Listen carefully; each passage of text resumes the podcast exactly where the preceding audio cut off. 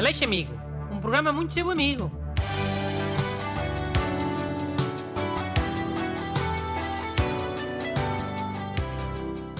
Bom dia.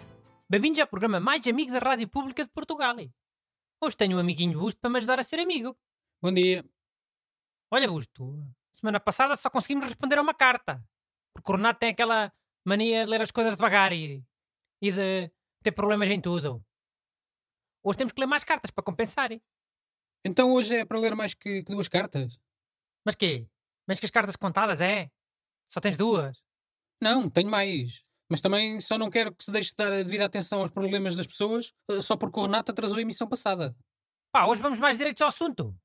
Sabes que às vezes ser objetivo é muito mais difícil e muito mais útil do que dar aqui quatro ou cinco soluções. Então vá, eu vou ler os pedidos de ajuda mais curtinhos, para ver se dá tempo. Curtinhos deviam ser sempre. Estou farto de avisar. Bom dia, Dr. Bruno Leixo e pacientes ajudantes. Tenho um grande problema. Quando comemos leitão à bairrada, a minha mulher, em vez do tradicional molho ou de simplesmente comer o leitão sem qualquer molho, acompanha o leitão com maionese. Considero isto um ato criminoso. O que posso fazer? Cumprimentos, Ricardo Marques. Pá, nisso os restaurantes também têm que assumir a sua cota parte de responsabilidade. Não podem dizer que são guardiães da, da tradição e mais não sei o quê e depois terem lá ketchups e mostardas e maionese e, e essas coisas para os clientes. Se o cliente pede maionese, não há maionese. Acabou. Então, mas os restaurantes de leitão não servem só leitão. Servem o quê? Cachorros e hambúrgueres, é?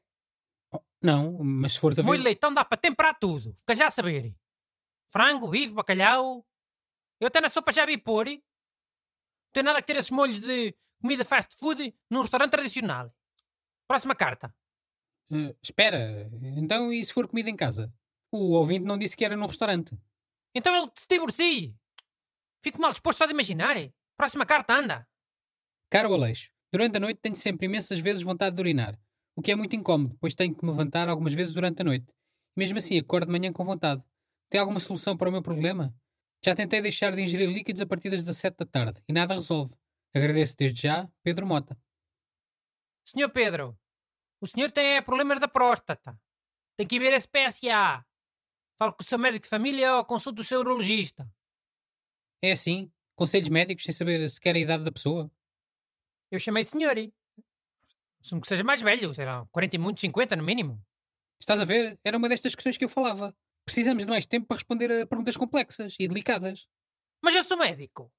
Para estar aqui a responder a perguntas sobre assuntos médicos. Olha agora. Ainda me cancela já o programa. O provedor da RTP. Pronto, ok.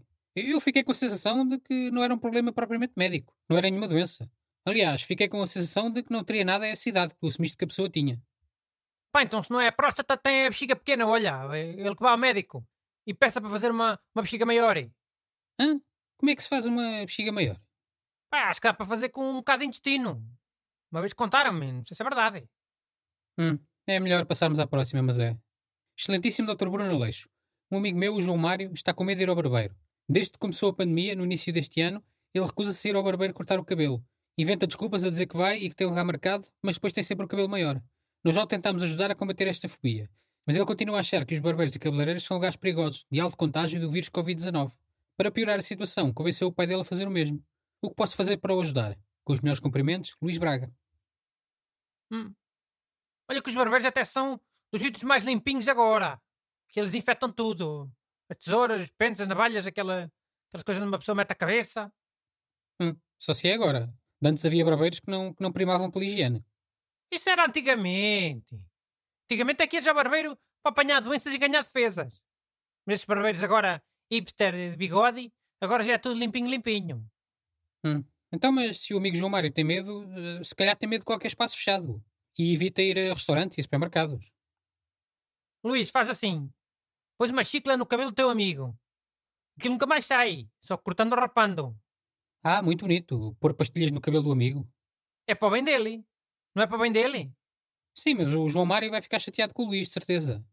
Ele que diga que fui eu que mandei, olha, mete as culpas em mim, que eu tenho umas costas largas. Não tens nenhuma solução mais específica?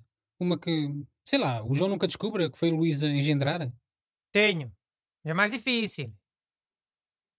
Piolhos. Ele que passa piolhos ao amigo, sem o amigo saber. Oh, onde é que ele vai arranjar piolhos? Compre. Dá para comprar na internet. Se calhar há, há naquele site do Ishi, que vejo lá cada coisa. Mandem as vossas perguntas para brunaleixo.rtp.pt Aleixo Amigo. Um programa muito seu amigo.